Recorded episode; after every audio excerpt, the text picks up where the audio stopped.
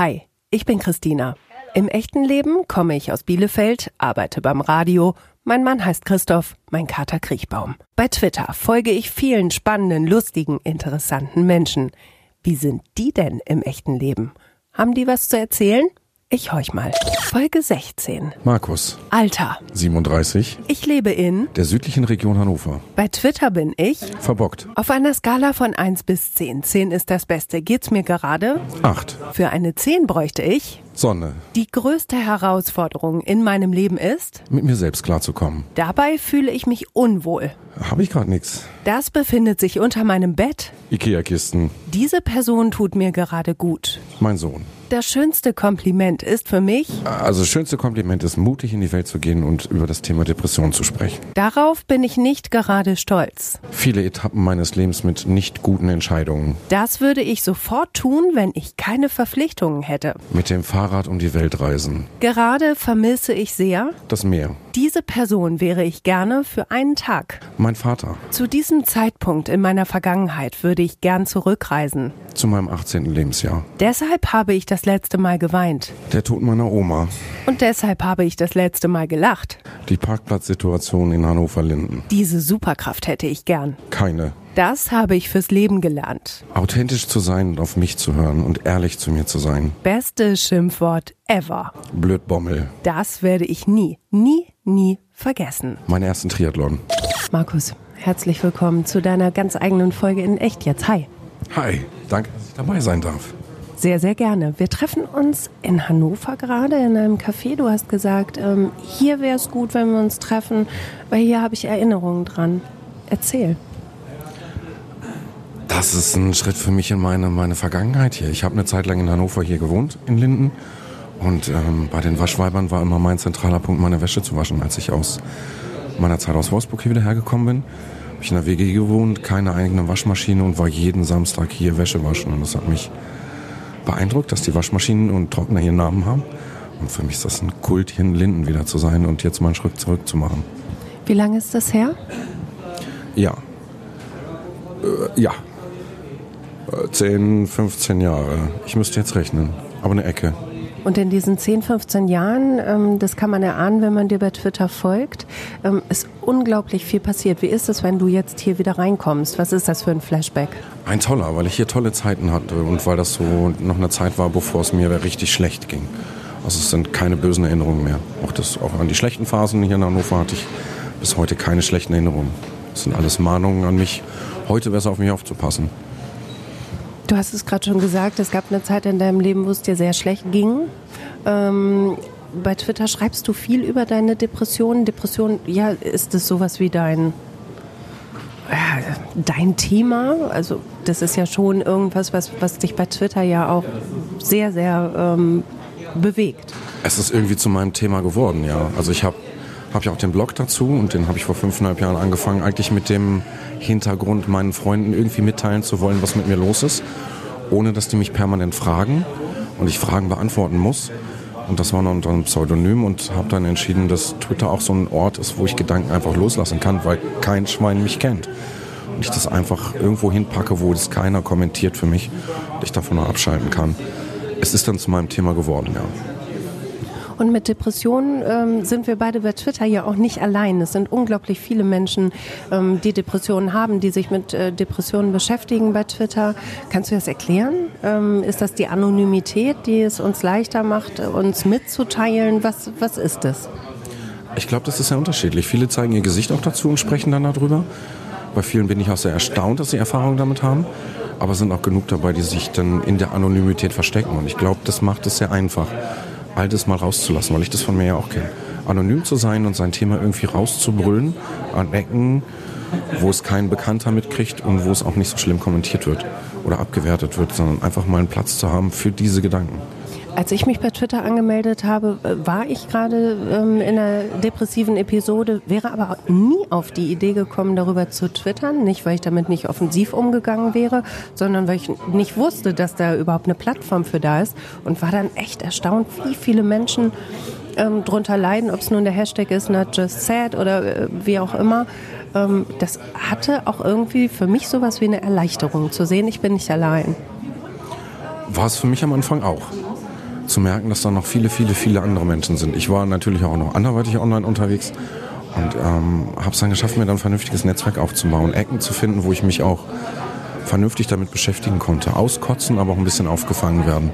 Das war wichtig, weil das hätte im Umfeld so für mich nicht passieren können. Warum nicht? Weil es einfach schwierig ist, also aus meiner Haut rauszukommen und meinen nächsten Menschen zu sagen, wie schlecht es mir geht und was in meinem Kopf vorgeht. Und ich auch absolut kein Typ bin, der in eine Selbsthilfegruppe geht.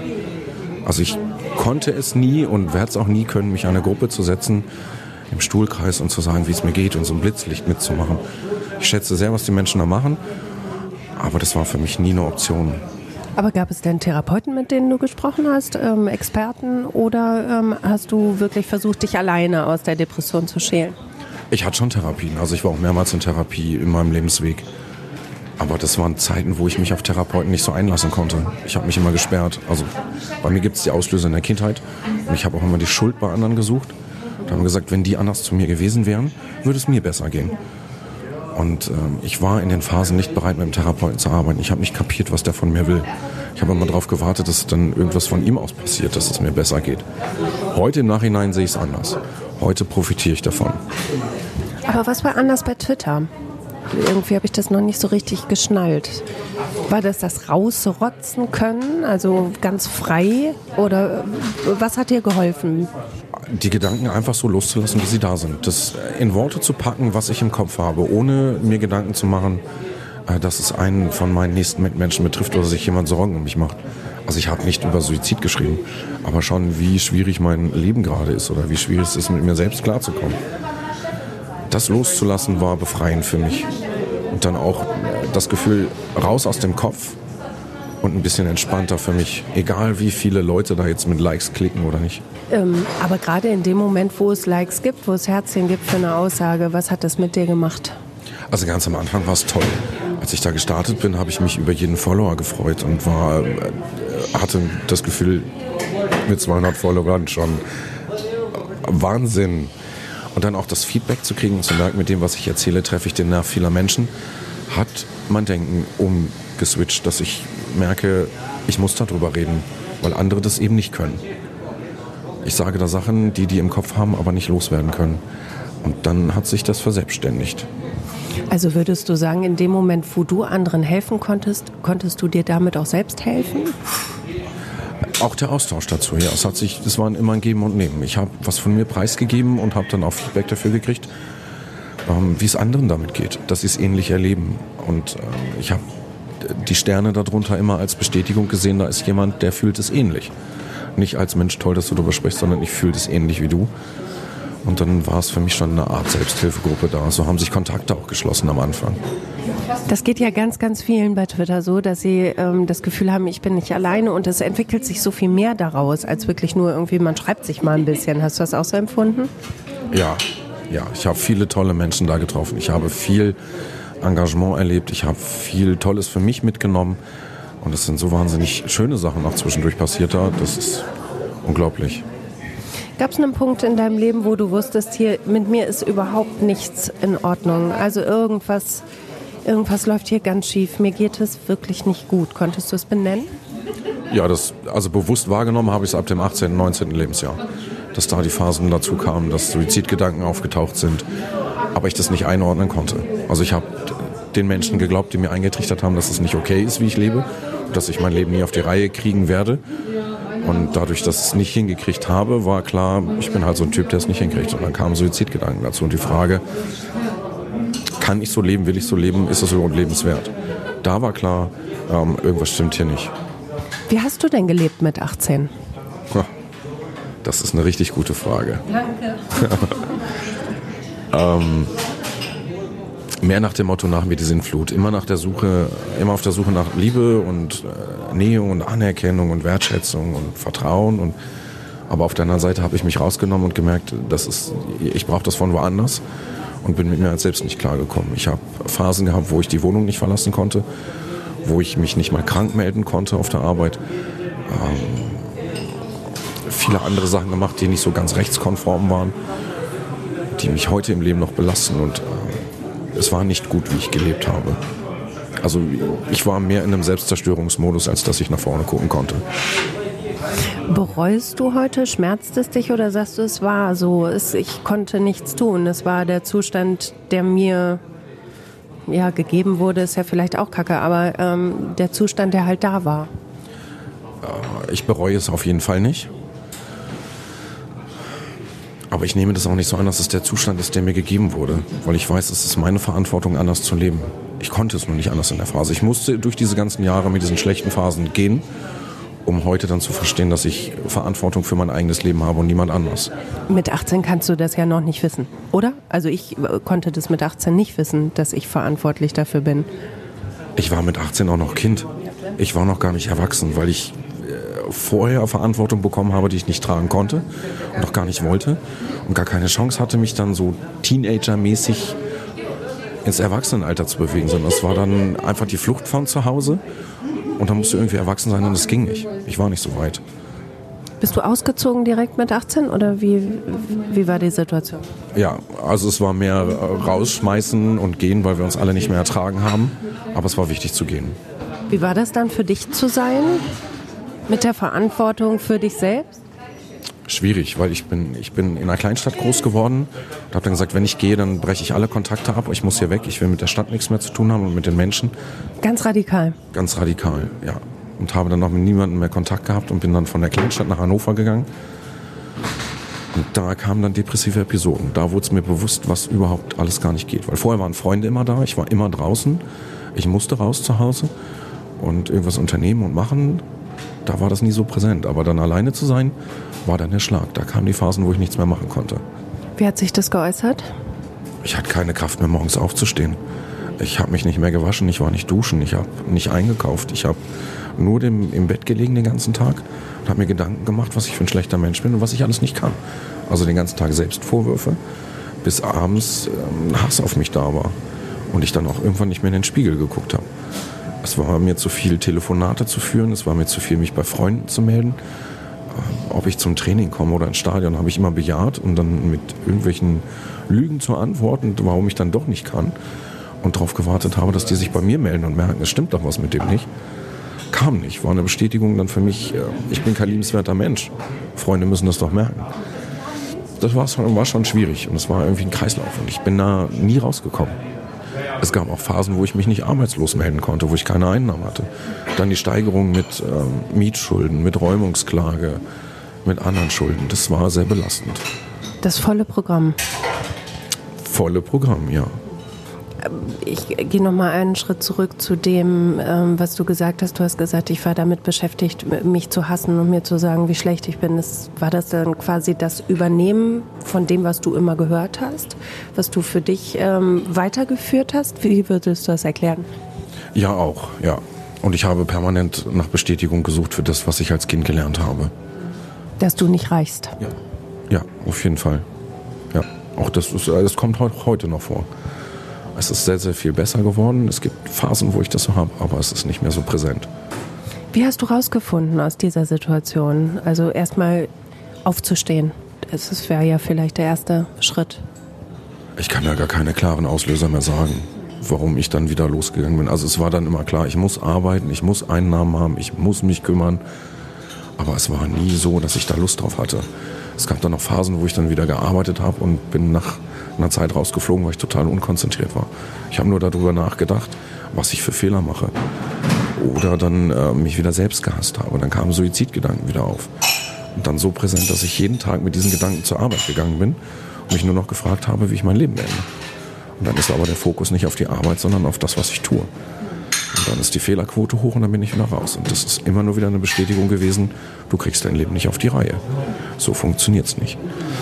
Dann kamen auch irgendwann zwei Suizidversuche, die nicht funktioniert haben. Ich überlege jetzt gerade, inwieweit ich da nachfrage. Ähm, wie viel erzählst du davon? Alles. Also schon alles. Ich gehe nicht ins Detail, weil das ist schon ein Trigger. Aber ich kann sagen, der erste hat nicht funktioniert, weil mein bester Freund angerufen hat an dem Tag. Und ich dachte, ey, wenn du da rangehst, dann muss es brennen. Der interessiert sich gerade für dich, geh mal ran. Und ich bin dann dummerweise echt zu ihm hingegangen und habe ihm mal eine Stunde am PC geholfen. Dummerweise in Anführungsstrichen. in der Situation war es für mich echt dumm, weil ich von ihm nach Hause zu mir habe ich mir nur noch Vorwürfe gemacht. Du kriegst dein Leben nicht auf die Reihe und jetzt kriegst du es nicht mal beendet. Das ist meine Nummer, Markus. Wie soll denn das weitergehen? Selbst das kriegst du nicht hin. Und beim zweiten war es ein Zufall, der mich aufgehalten hat. Also warum es nicht geklappt hat. Du würdest gern fragen, welcher Zufall das war. Ich habe dich nur angeguckt. Wenn du es erzählen möchtest, dann kannst du es tun. Ähm, mein Zug kam nicht, weil jemand anders entschieden hat, das auch zu tun. Das weiß ich heute. Ist nicht dein Ernst. Doch, ist mein Ernst. Und ich bin nach Hause gegangen und habe mir Vorwürfe gemacht, dass ich mir die falsche Uhrzeit ausgesucht habe. Nicht mal die richtige Uhrzeit kannst du dir aussuchen. Du bist echt zu doof für sowas. Das kann so nicht weitergehen. Ja? Das hat schon eine, eine echte Kraft, wenn du das erzählst. Muss ich ein bisschen schlucken. Ähm, wie ist es für dich weitergegangen? Ich habe mir notgedrungen einen Therapeuten gesucht, der mir nicht gut getan hat. Warum nicht? Was war? Ja, das war eher so ein äh, schnell diagnostizieren, ein paar Pillen verschreiben. Nach drei Sitzungen hatte ich vier Medikamente. Und das war nicht das, was ich wollte. Ich wollte raus aus meiner Situation und nicht mich mit Medikamenten so extrem betäuben. Zum Einschlafen, zum Wachwerden, zum Stimmung halten und so weiter. Ähm, und habe dann entschieden, ich muss andere Wege gehen. Aber ich wusste nicht welche. Und ich habe mein schlechtes Leben vorher genauso weitergeführt. Ich bin aus diesem Kreislauf nicht rausgekommen, weil ich es gar nicht anders kennengelernt habe. Viel geändert hat sich dann erst mit dem, mit dem Schreiben vor sechs Jahren. Da wurde es besser. Heißt aber all die Jahre, also zwischen dem 18. Lebensjahr und heute 37. Äh, Lebensjahr, da sind ja nun einige Jahre. Ähm, wie, lange hat dich die, die Depression, diese wirklich schlimme Phase, wie lange hat dich das beschäftigt insgesamt? Die ganz schlimmen Phasen waren zwischendurch immer da.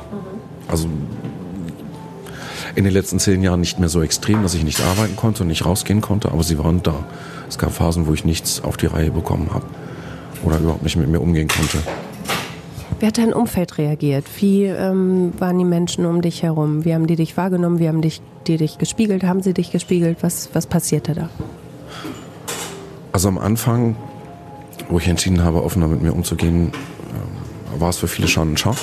Aber ich habe so eine große Rundum-Mail gemacht und sie waren dann mehr dankbar, dass ich offen darüber rede, warum ich ähm, viel gelogen habe in meinem Leben und viel geschauspielert habe und mich zurückgezogen habe das war wichtig. Von diesen Menschen sind viele, viele, viele heute noch in meinem Umfeld und schätzen das, dass ich so offen damit umgehe. Aber der Kreis hat sich verändert. Es sind Menschen dazugekommen, die mich heute spiegeln, die mir auch knallhart ähm, Feedback geben, aber auch Menschen, mit denen ich ganz offen sprechen kann über alles. Es ist alles dabei. Aber Menschen, die mich gespiegelt haben, sind mir begegnet. Ähm, aus denen durfte ich aber eine ganze Menge lernen für mich im Nachhinein. Da sind Kontakte nicht mehr so da. Aber ich habe mich dann hinterher auch immer gefragt, warum das so ist. Warum ist das jetzt ein Spiegel? Was darf ich da mitnehmen? War es nun wirklich schlimm oder war es auch gut, dass wir uns begegnet sind? Aber so, dass ich den großen Spiegel vor Augen hatte, nein. Den habe ich zu Hause, wenn ich mich angucke. Du hast, ähm, glaube ich, als deinen angehefteten Tweet auch ähm, den Satz, ist doch alles nicht so schlimm, bitte sagt uns sowas nicht. Ne? Also jetzt hast du den jetzt einmal parat, deinen angehefteten Tweet? Ich habe ihn jetzt nicht im, ganz im Kopf. Liebe Menschen, gewöhnen Sie sich doch bitte ab. Es gibt Schlimmeres zu sagen. Es, es gibt für jemanden immer etwas Schlimmeres. Und das Schlimme an der ganzen Situation ist einfach, dass wir gelernt haben zu bewerten bei jemandem ähm, aus einem eigenen Gefühl zu sagen, das ist doch gar nicht so schlimm, stell dich mal nicht so an. Vielleicht ist es für mich doch ganz schlimm, einen Brief aufzumachen, weil ich Angst davor habe, dass eine Rechnung drin ist, die ich nicht bezahlen kann, weil ich 20 Jahre lang das einfach nicht hinbekommen habe. Und wenn dann jemand kommt und sagt, stell dich nicht so an, ist nicht so schlimm, dann tut das weh.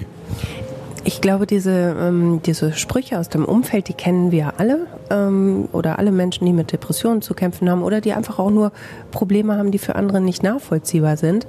Stell dich nicht so an, geh doch mal in die frische Luft. Ähm, haben wir, glaube ich, alle ganz viel gehört. Wie bist du damit umgegangen, wenn dir jemand gesagt hat, Mensch, Markus, nun reiß dich mal zusammen, nur mal duschen hat noch keinem geschadet. Mich hat das immer wütend gemacht weil das, das war immer der Finger in der Wunde. Das war immer noch einer oben drauf. Ich habe das Gefühl, nichts machen zu können, nicht aufstehen zu können. Auch gerade jetzt in Phasen, im Dezember war es, wo ich nicht laufen gehen konnte, im Sessel gesessen habe und habe mich wahnsinnig drüber geärgert. Und dann kommt jemand und sagt, Markus, Ey, wenn es dir schlecht geht, geh doch einfach nochmal raus, lauf mal ein bisschen. Das ist ein Schlag ins Gesicht, das tut weh. Wie bewertest du es heute, wo es dir gut geht? Ähm, wie guckst du da drauf, auf all die ähm, Sprüche, die äh, einem passieren oder die einem begegnen? Macht dich das immer noch wütend? Ja, doch, ja. Also mich macht sehr wütend, wie Menschen miteinander umgehen können. Dass sie sich äh, gegenseitig so klein machen oder bevormunden und sagen, was der andere zu tun hat. Ähm, bei Vorträgen und Lesungen ist mein letztes Thema auch immer das Thema Zuhören. Und ähm, es geht nicht darum, dass ich ein Verständnis für den anderen habe und dass ich alles verstehen muss, was in seinem Kopf vorgeht, sondern Respekt ist wichtig. Einfach mal nur zu respektieren, dass der andere gerade das nicht tun kann, was er sonst gemacht hat. Dass es ihm mal über eine Zeit lang nicht so gut geht. Oder dass er es nicht schafft, duschen zu gehen jeden Tag, sondern nur jeden zweiten oder jeden dritten. Und dass er es auch mal nicht schafft, einkaufen zu gehen. Oder sich mit jemandem im Kaffee zu treffen. Oder, oder, oder. Ich muss kein Verständnis dafür haben, aber ich kann das respektieren und sagen, okay, es ist so. Ich frage deshalb nach, weil ich sagen muss, jetzt mit ein bisschen Abstand zu meiner letzten depressiven Episode, die schon einige Jahre jetzt her ist, toi toi toi, ähm, ich bin da milder geworden, wenn ich zurückblicke auf die Reaktionen, die ich bekommen habe. Natürlich hat das unendlich wehgetan und es hat auch wütend gemacht im Rahmen des wütend werden Könnens. Ähm, aber heute denke ich auch, eben weil ich auch als Angehörige Depressionen kenne.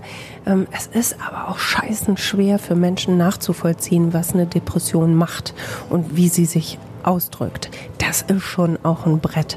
Wenn du jemanden, den du eigentlich sonst als fröhlich kennst oder als ähm, was auch immer, wenn er so derartig am Boden ist, das muss man auch erstmal begreifen, oder?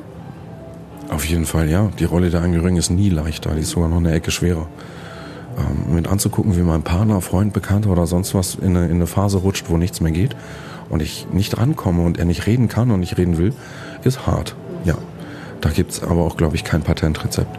Miteinander ist wichtig. Irgendwie ein bisschen kommunizieren und wenn es überschreiben ist, ja, ein bisschen mitteilen, dass der andere die Chance hat, ein bisschen mitzukriegen. Aber auch Angehörige dürfen da ehrliche Antworten geben und sagen, ich komme mit dir gerade nicht klar. Es ist scheiße, wie du bist. Ich schaffe das nicht. Aber ich bin trotzdem für dich da. Wir gehen zusammen. Das ist ehrlich und direkt. Die schönste Situation, die ich mal hatte dazu, ähm, war von einer Freundin, die sagte, ich erkenne dich nicht wieder, du bist vollkommen anders, ich finde es scheiße, ähm, aber vor deiner Tür steht ein Topf-Eintopf. Und ähm, eine schönere Geste fand ich, konnte es nicht geben. Das fand ich ganz, ganz schön. Das werde ich auch nie vergessen. Hast du sowas erlebt? Öfter, ja. Menschen, die sich dann ähm, nicht zurückziehen, sondern sagen, ich bin einfach da, egal was ist, die dann auch mal akzeptieren, dass wochenlang kein Kontakt ist, weil ich es einfach nicht kann. Aber die dann auch nicht locker gelassen haben, sondern immer mal wieder geschrieben haben und haben nachgefragt. Aber es bedingt beide Seiten. Einer, der ein bisschen Preis gibt und sagt, äh, mir geht's gerade nicht gut, weil, und die andere Seite, die dann nicht locker lässt. Du hast im Fragebogen gesagt, du würdest gerne zurückreisen zu dem Punkt, ähm, als du 18 warst. Das haben wir ja jetzt gerade schon gesagt, äh, haben wir gerade schon gemacht. Ähm, was würdest du denn dem, dem Markus von damals gerne sagen, als Markus von heute? Mach dich nicht abhängig von den Gefühlen, die du zu deinen Eltern hast. Pass besser auf dich auf und geh deine eigenen Wege. Und was würde dir Markus 18 ähm, antworten? Nehme ich ein Stück an die Hand. Ich brauche jemanden, der mich begleitet. Ich kann es nicht alleine. War das die Sehnsucht ähm, nach jemandem, der dich, der dich leitet? Ich hätte jemanden an der Seite gebraucht, der mir das, das Leben ein bisschen zeigt, ein bisschen ähm, Verantwortung abnimmt und äh, mich mal ein bisschen so sein lässt, wie ich bin. Weil ich äh, eine Zeit gebraucht hätte, um mich selbst zu finden und meine eigene Identität. Was war das für eine Verantwortung, die du getragen hast ähm, als als junger Mensch, wo du sagst, die konnte ich nicht tragen? War es eine gefühlte Verantwortung oder eine tatsächliche Verantwortung? Das war eine tatsächliche Verantwortung. Also ich bin erwachsenes Kind alkoholkranker Eltern. Ähm, die haben nicht beide durchgängig getrunken. Es war vermehrt meine Mutter, die dann auch betrunken auf dem Sofa lag, wenn ich von der Schule gekommen bin. Und mein Vater hat gearbeitet und kam dann nach Hause, hat sich umgezogen, aus dem Garten gefahren und kam dann abends irgendwann nach dem Feierabend auch nach Hause. Das war Familienleben. Ich hatte dann Verantwortung äh, zu sehen, wie es wem geht, mich um meine Mutter zu kümmern. Wurde nochmal losgeschickt, äh, Packung Rotwein holen oder das und sag deinem Vater nicht das und sag deiner Mutter nicht das und sag Oma und Opa nicht das. Das ist schon Verantwortung. Ähm, böse aufgefallen ist es, als die Gaststätte ein paar hundert Meter weiter mal angerufen hat und dachte, sie haben meinen Vater am Telefon und haben mich gebeten, meine Frau doch abzuholen. Sie schafft es nicht alleine.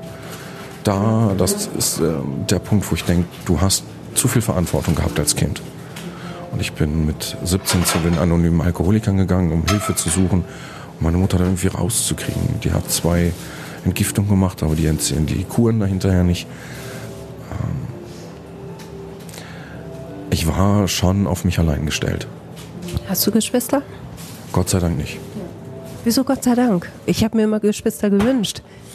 Hm? Das ist ein zweischneidiges Schwert. Auf der einen Seite bin ich froh, das alleine durchzuhaben, dass da nicht noch jemand ist, der so leiden musste wie ich oder diese Erfahrung mitmachen musste.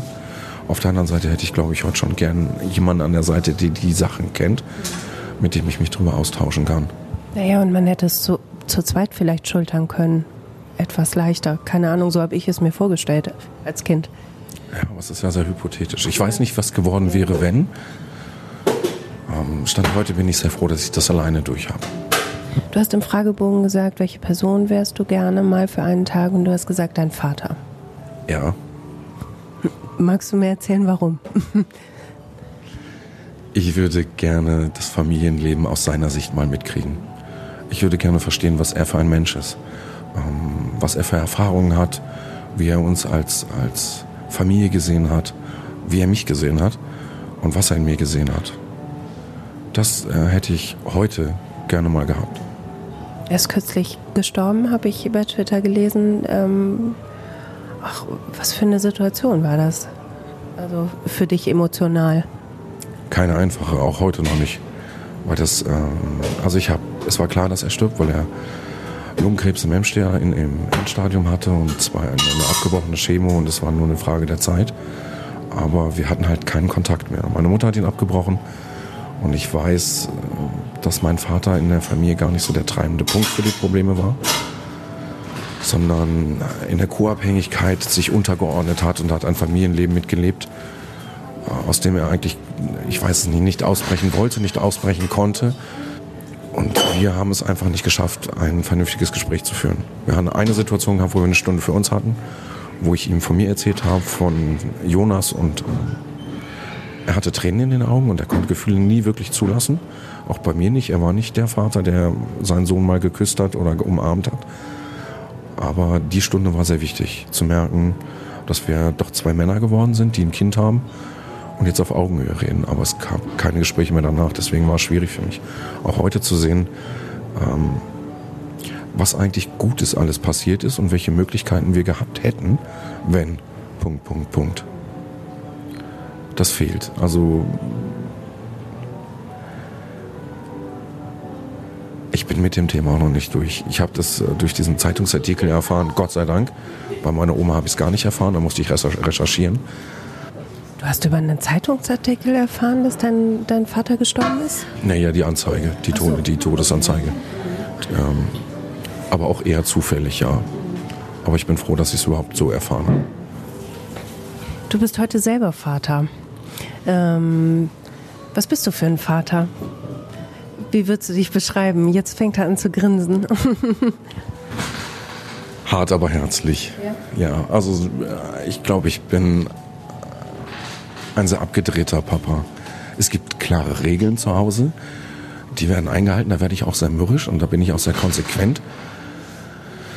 Auf der anderen Seite gibt es aber auch sehr, sehr viel Freiraum. Ich habe gelernt, mein Kind machen zu lassen. Der muss seine Welt entdecken. Und ähm, ich glaube, ich bin ein sehr liebender Papa und ich gucke mit einem sehr offenen Herz auf meinen Sohn und freue mich über jeden Moment, den ich mit ihm habe. Wenn du auf ihn schaust, wie viel ähm, Blick auf deine eigene Kindheit ist dann immer dabei? Sehr viel, weil ich ähm, mit ihm das alles durchleben kann, was ich selbst nicht hatte und ähm, in, eine, in eine Welt komme, wo ich selbst Kind sein darf. Und durch ihn also erstmal ein bester Therapeut. Er ist so ein kleines Arschlochkant, der auch immer schön den Finger in die Wunde drückt mit den Themen, die ich noch nicht durch habe.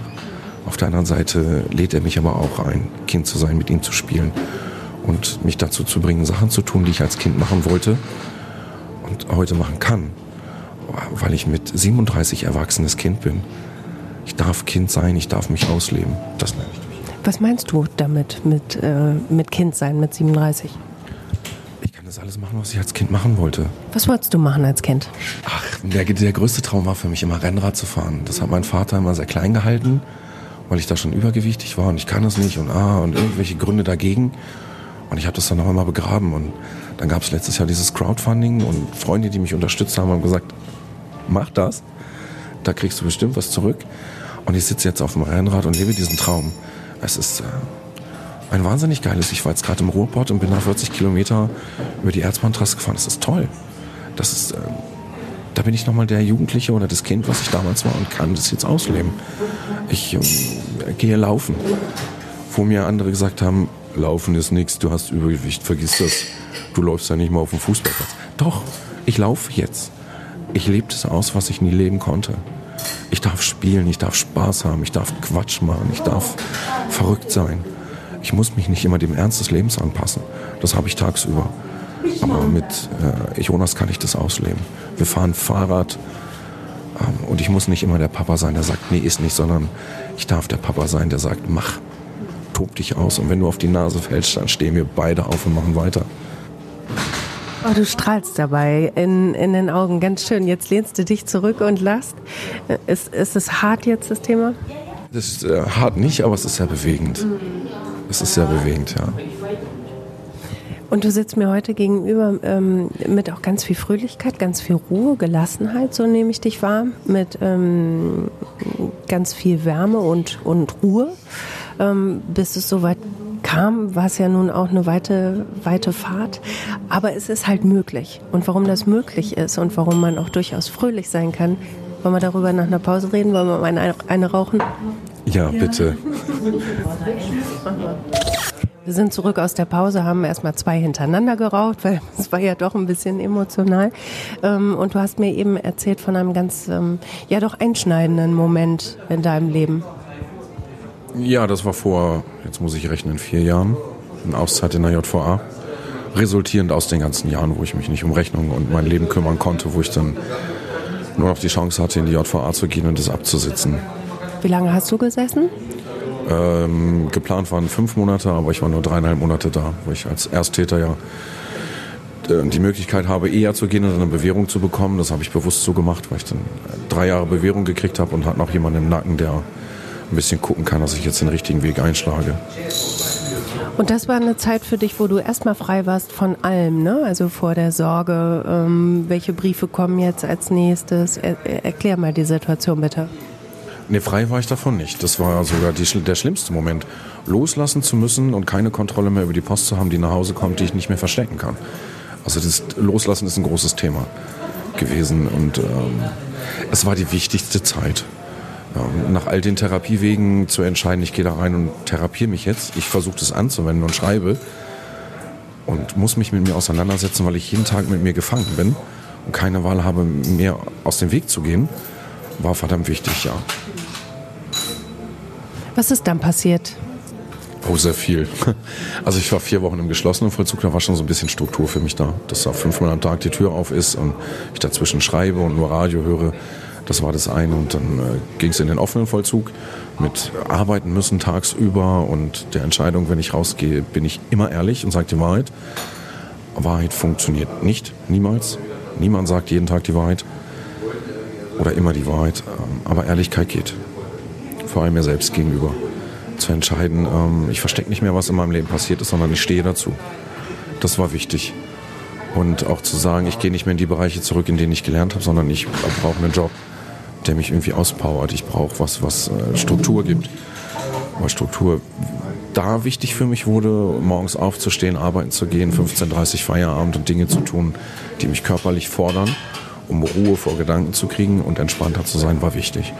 Bin dann nach der Fahr in der Logistik gelandet, habe Staplerschein gemacht und es war mir egal, was ich verdiene. Bei der JVA es gab Monatslohn, ja, 92 Euro und ein paar Cent ist nicht viel, aber dann rauszukommen und über eine Zeitarbeit einen Job zu kriegen und 1000 netto im Monat zu haben, war für mich geil.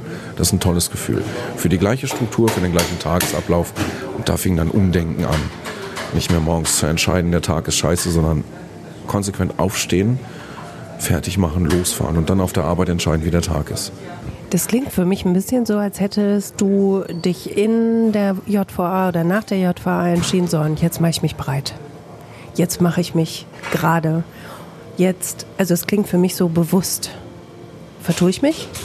Nee, ähm, die Entscheidung hatte ich vorher immer schon, aber nicht die Möglichkeiten dafür. In der JVA war der Zwang dazu, aufstehen zu müssen. Wenn ich nicht arbeiten gehe, hätte ich in der Zelle sitzen müssen und das wollte ich nicht. Und ähm, die Phasen da, diese drei, zweieinhalb Monate, jeden Tag arbeiten zu müssen und diese Struktur zu haben, hat mir geholfen, das mit nach Hause zu nehmen. Und da dann auch zu verstehen, äh, ich treffe bewusste Entscheidungen, wie ich damit umgehe. Wenn ich bewusst im Bett entscheide, ist es ein schlechter Tag, stehe ich nicht auf. Das wusste ich aus zehn Jahren Erfahrung. Und dann kann ich auch nichts, dann geht den ganzen Tag nichts. Wenn ich aber bewusst entscheide, ich stehe auf und quäle mich raus, egal wie schlimm das ist, und gehe erstmal los, dann wird es einfacher. Und ich habe dann ja immer noch Hintertüren. Wenn ich auf der Arbeit angekommen bin, kann ich immer noch sagen, es geht mir scheiße, ich muss zum Arzt, ich gehe nach Hause. Aber ankommen war wichtig.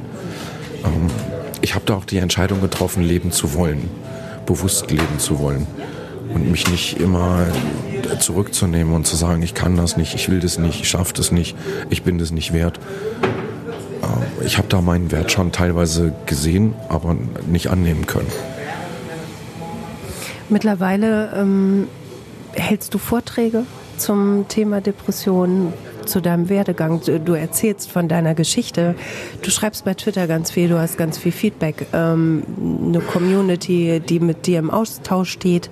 Ähm, hättest du jetzt vor vier Jahren vorstellen können, dass heute mal hier der Markus 37 in Hannover Linden sitzt und sagt, mir geht's richtig gut? Nein.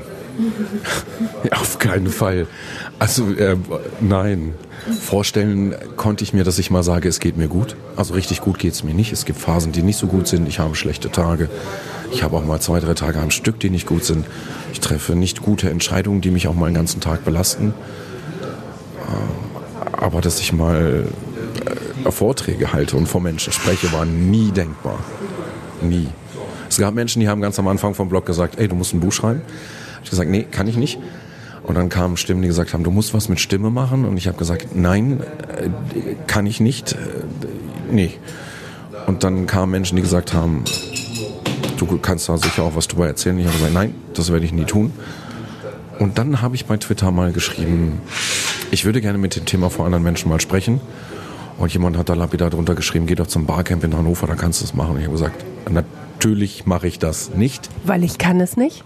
Richtig, weil das, ich hatte ja auch Beweise dafür. Also für alles, was ich nicht kann, habe ich genug Beweise. Ich habe in der Schule nie Referate gehalten, weil ich es nicht konnte. Äh, Im Thema war ich fit, aber vor anderen Menschen reden, nein. Gruppenarbeiten in der Berufsschule habe ich mit ausgearbeitet, aber nie präsentiert, weil nein, dann kann ich auch nicht vor anderen Leuten reden. Und das hat mich sehr zum Nachdenken angeregt. Auch, dass der Veranstalter mich dann angeschrieben hat, dass ich bitte kommen soll und das Thema wichtig ist, hat viel in mir angerichtet. Und ich habe dann entschieden, ja, ich muss das machen. Ich weiß ja gar nicht, ob ich das wirklich nicht kann. Und es scheint geklappt zu haben. Willst du den letzten Satz noch einmal kurz überdenken? Es scheint geklappt zu haben. Nö. Nein, scheint ja geklappt zu haben. Es hat geklappt. Ja. Gibt es heute was, wo du sagst, ich kann das nicht? Es gibt viele Dinge, die ich nicht kann. Und ich muss auch gar nicht alles können. Okay, aber das ist vielleicht das Entscheidende, oder? Ja. Ja. Ich will auch gar nicht alles können. Ich möchte das tun, was ich kann und wo ich Lust drauf habe. Und wenn ich merke, es geht nicht, dann lasse ich es. Was sich geändert ist halt, äh, was sich geändert hat, ist halt die Entscheidung zu sagen, ich möchte es ausprobieren, um zu erfahren, ob ich es kann. War auch eine Situation letztes Jahr im Urlaub auf Rügen, dass ich, ähm, ich hatte schon immer mal im Kopf, ich möchte gern surfen. Aber so ein 115 Kilo Klops in einem Nummer zu kleinen Neoprenanzug ist nicht schön. Aber trotz allem habe ich mich für eine Stunde Schnupperkurs angemeldet. Aber auch das war sehr viel Lernen dabei. Dann äh, in einer Gruppe 10- bis 14-Jährigen zu stehen als 37-Jähriger mit einem zu engen Neopren und da 40 Minuten lang auf das Surfbrett hochzuklettern und immer direkt ins Wasser zu fallen und zu sehen, wie die anderen schon surfen, war scheiße. Bis der Surflehrer kam und sagt, Markus, machst du da? Ich übe ins Wasser zu fallen, ohne aufs Segel zu kommen. Ja, aber du wolltest doch surfen. Ja, richtig. Der, der macht es doch jetzt mal. Weißt du, was die anderen da machen? Die denken nicht nach. Das sind Jugendliche, das sind Kinder, die denken nicht nach, die machen. Stell dich da drauf, halt das Segel fest, zieh das hoch und dann geht das ab hier. Ich bin draufgeklettert, ich bin hochgeklettert, habe das Segel hochgezogen, habe nicht mehr nachgedacht, wo ich das Gleichgewicht hinhalten muss. Ich bin gesurft. Vielleicht zehn Meter und bin dann ins Wasser gefallen, aber ich bin gesurft. Aber ein geiles Gefühl, oder? Das ist geil, ja. Das sind die Lernphasen, wo ich sage, ey, ja, ich muss das tun. Ich möchte es ausprobieren. Und wenn ich das machen möchte, dann mache ich das. Egal, was ein anderer sagt. Einer sagt, du bist zu dick dafür, das steht dir nicht, mach das nicht. Die Kritik lasse ich nicht mehr an mich ran. Ich muss es ausprobieren. Bei Twitter haben dich ganz, ganz viele Menschen begleitet durch die schlechten Zeiten, die begleiten dich jetzt auch durch die guten Zeiten, durch deine, deine sportlichen Zeiten, deine erfolgreichen Zeiten, deine fröhlichen Zeiten. Wie sind da die Resonanzen? Für viele ist es ja doch befremdlich, dass jemand, dem es mal ja, so schlecht ging, jemand, der so starke Depressionen hatte, dass der auf einmal wie also aufersteht aus Ruinen. So habe ich es oft ähm, empfunden, dass die Leute sagen, hä, der ging es doch gerade noch schlecht, was ist denn jetzt? Ich glaube, die Leute, die mir länger folgen, haben das mitgekriegt, dass es auch diese fünf Jahre gebraucht hat, um den Stand von heute zu bekommen. Viele schwierige Lernphasen, viele gute Phasen, wo ich auch äh, emotional sehr hochgeschossen bin, aber auch mit den Themen da arbeiten konnte. Ähm, viele Feedback-Geschichten gefallen mir nicht so, wenn dann so Sachen kommen mit, oh, du bist ein Idol für mich und so. Das bin ich nicht. Ich bin nur einfach ein Mensch, der auch noch ein Leben mit Fehlern hat und der an vielen Ecken kämpft und versucht, sich noch kennenzulernen und auszuprobieren, weil Twitter nicht alles zeigt. Ähm, negatives Feedback kam eigentlich nicht. Ich frage das nur, weil ähm, ich immer sage, ich bin halt mehr als eine depressive Episode. Also in mir steckt das. Ähm, das ist mir passiert und das kann mir auch immer mal wieder passieren. Aber ich bin halt auch lustig und ich bin was auch immer. Aber ich bin halt nicht nur eine Seite der Schallplatte. Wie empfindest du das? Ganz genauso. Also ich, äh, ich darf auch in depressiven Episoden lachen. Ich darf Spaß haben, ich darf rausgehen, sofern ich es kann. Ähm, die Depression ist ein Teil von mir. Nicht mehr, nicht weniger. Ich fand es immer wichtig auch zu sagen, ähm, ich habe eine depressive Episode als ich bin depressiv. Das ist vielleicht eine Wortklauberei, aber für mich war das ganz wichtig, weil das eine eher passiv ist und das andere eher aktiv. Weißt du, was ich meine? Ja, kann ich verstehen, ja. Also mir hat es geholfen zu sagen, dass es, äh, oder zu akzeptieren, dass es da ist und ein Teil meines Lebens ist.